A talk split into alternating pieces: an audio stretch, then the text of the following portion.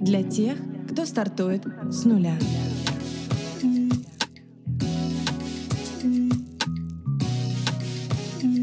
С нуля. Привет, меня зовут Алиса, я основатель бренд-агентства Тую. Здесь мы говорим о брендинге, людях и предпринимательстве. Кто стоит за созданием бизнеса и как эти люди масштабируют свои проекты. Поехали!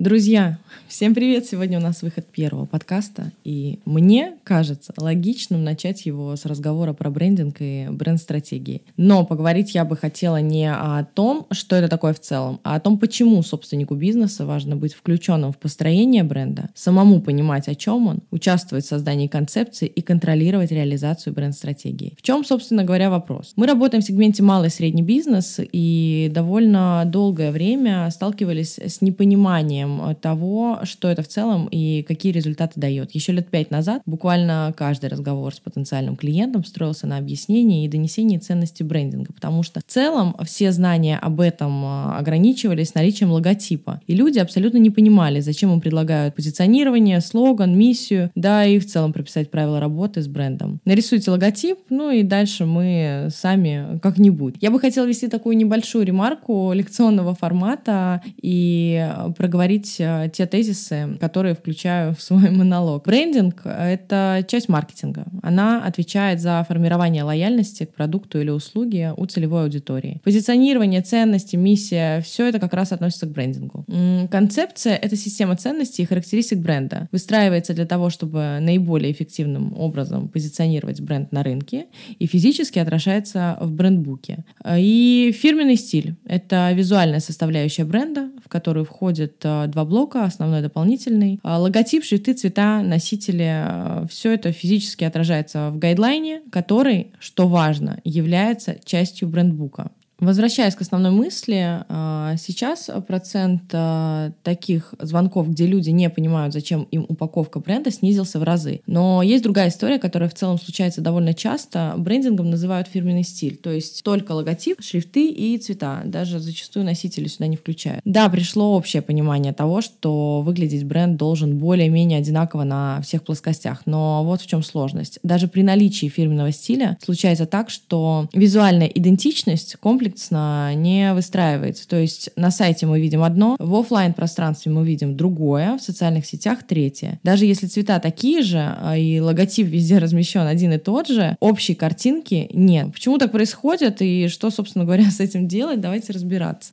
Среднестатистический запрос э, от клиента выглядит примерно так, что нужен логотип, да, нужны шрифты, ну и, возможно, цвета. И когда предлагаешь проработать носители, позиционирование, люди в большинстве своем начинают думать, что ты им втюхиваешь побольше, чтобы, собственно говоря, побольше продать. И абсолютно не понимают, что я на перспективу вижу, что наличие трех составляющих фирменного стиля — это не рабочая история. Через месяц-два все носители компании будут выглядеть э, разрозненно, в конечном счете либо собственник, либо маркетолог начнут креативить, появятся новые цвета, плашки, шрифты. Все это выльется в отсутствие единой картины и выброшенные деньги и потраченное время. Ну а про тех, кто разрабатывал, обычно думают нелицеприятные мысли, потому что в конечном счете результат не тот, а причинно-следственной связи, почему так вышло, нет. И хорошо, если клиент потом возвращается и говорит, ребят, ну все плохо, бардак, и в таком случае, естественно, мы помогаем вернуть все в нужное русло. В большинстве своем э, гайд откладывается в долгий ящик, и бизнес э, живет так, как живет. В чем тут прикол? Во-первых, э, люди приходят с запросом упаковать бренд, но при этом говорят, э, ну, вы как бы дизайнеры, сделайте красиво, а не красиво не делайте. Но как там у меня красиво, я вам не скажу. И тут как бы сразу привет, объясню почему. Ну вот смотрите, вы приходите в стороннюю компанию, которая должна вникнуть в ваш бизнес и нарисовать про него то, что вам, ну, гипотетически понравится, без опоры на какую-то историю, глубинную аналитику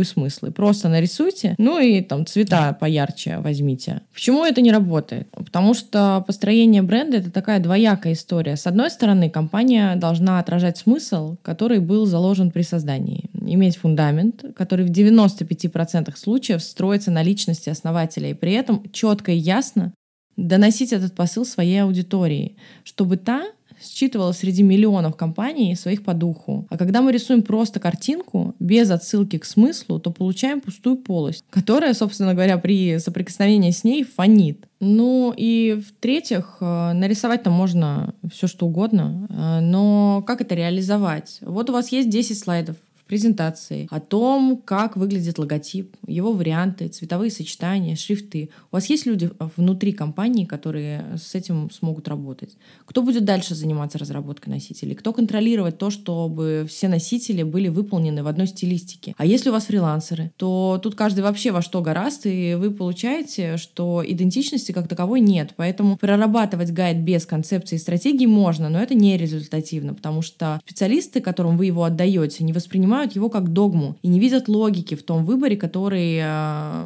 выдал э, дизайнер, э, создающий гайд. А вы попросту ему и сами объяснить этого всего не можете. Поэтому всегда в работе с клиентами мы выступаем как команда. Нам важно понять, что стоит за вашим продуктом. И через историю создания, через историю личности выстроить концепцию и позиционирование, и потом уже доносить суть. Тогда получается аутентичный бренд, потому что все люди разные. У каждого из нас свой путь, сути, бизнес э, появляется не просто потому, что, ну, вон там работает, давайте сделаем так же. Так же провальная история. Вы можете брать инструменты и адаптировать их к своему продукту. Можете брать опыт и прикладывать на свою картину мира. Но продукт всегда должен исходить из вас. И тут мы подходим к тому, что построение бренда — это не просто фирменный стиль с логотипом и шрифтами, это комплексные правила, в которых прописано, о чем ваш продукт, как он говорит, что он говорит, почему он говорит именно так, какие ценности хочет донести, для чего существует, и только в конце как выглядит. И из этой системы правил выстраивается сеть из того, как при помощи каких-либо инструментов этот бренд дальше в мир несет свою э, суть. Потому что соцсети, э, сайт, там, не знаю, подкасты, все это инструменты, через которые э, говорит. И если собственник не принимает участие в построении э, концепции бренд-стратегии, если не хочет э, в нее вникать, то все разваливается, потому что когда у вас есть только фирменный стиль,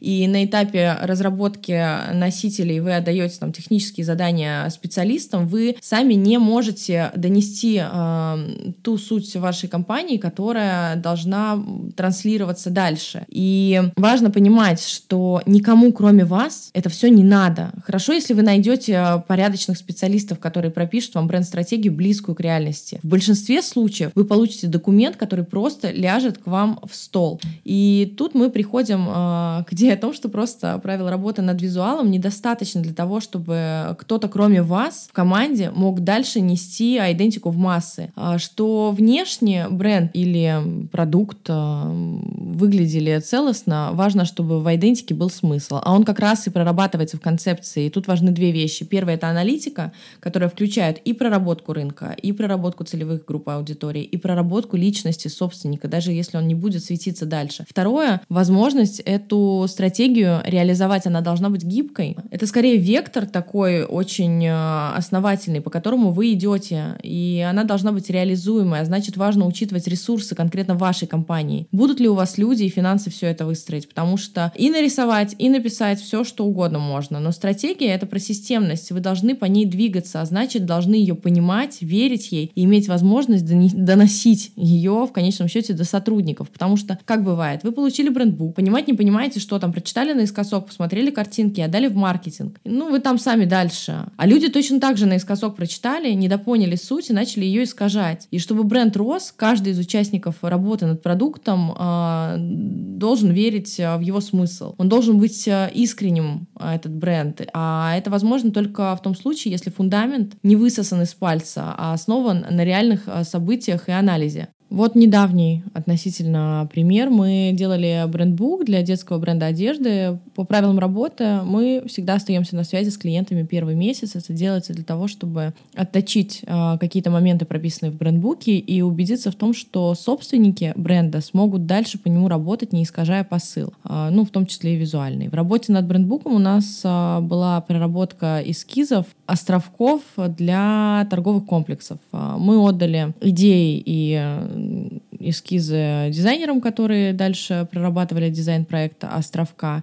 И э, даже при наличии брендбука, активном участии собственников э, в разработке, мы получили результат далекий от того, что написано в документах, потому что дизайнеры проявили креатив, и из визуальных правил взяли только лого и цветовое решение. И мы уже вместе с собственниками правили э, подачи, опираясь на брендбук, аргументировали каждое исправление, чтобы ну, было какое-то логическое понимание. И спустя пять кругов правил поправок пришли к финальному результату. Почему это делается? Потому что каждое соприкосновение с продуктом должно вызывать те эмоции, которые были заложены в идее при создании. Это помогает выстраивать связь с потребителем и в конечном счете приводить покупки ну, так легко, ненавязчиво. Процент возврата таких клиентов обычно выше. Вы формируете лояльное сообщество, которое не просто хочет купить, а хочет купить именно у вас, потому что именно ваш продукт вызывает какие-то триггерные ощущения, воспоминания и чувства.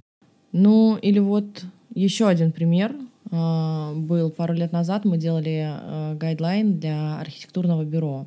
Нам важно было подобрать цветовое решение так, чтобы все их работы, они, естественно, там в разной цветовой гамме вписывались в портфолио. И чтобы бюро выступало, ну, как бы такой рамкой или обрамлением для тех кейсов, которые есть. Мы выстроили логику, посыл, который очень сочетался с собственниками компании. Спустя полтора года мне попался их Инстаграм, и я увидела, что они ввели красный, при том, что понимала, э, логики в этом красном нет, э, но абсолютно никакой. Он там просто, чтобы быть. Просто потому, что конкретно сейчас захотелось вести этот красный. Но в чем загвоздка? Все визуальные составляющие бренда должны нести под собой какую-то логическую опору. Нельзя вводить элементы просто потому, что вот хочется. В конечном счете это приведет к тому, что общая картинка разваливается, и бренд а, ну, потеряет вот эту самую идентичность, про которую я а, здесь говорю, и потребитель запутается, эмоциональная связь нарушится, и все это а, должен непосредственно контролировать собственник, ну или маркетинг, если есть таковой, если он там стабилен э, и текучки нет. Ну, думаю, что э, для первого выпуска достаточно стоит закончить. И если резюмировать, то хотелось бы сказать, что бренд — это в первую очередь эмоции. А эмоции люди в большей степени испытывают от людей. Поэтому личность в бренде — это обязательная составляющая, так он выглядит наполненным, даже если а, эта личность не отсвечивает напрямую там, на каждом баннере. За любым эффективным а, продуктом компании стоит человек, поэтому так важно, чтобы собственник был включен. Ну а картинки, их-то можно нарисовать любые, только смыслом в этом абсолютно нет. Такая история, друзья. Если вдруг возникнут вопросы, или вы просто захотите пообщаться, welcome ко мне в запрещенную сеть. Мне будет очень приятно, если вы поделитесь впечатлениями и расскажете про подкаст. Спасибо большое. Услышимся через неделю. Пока-пока.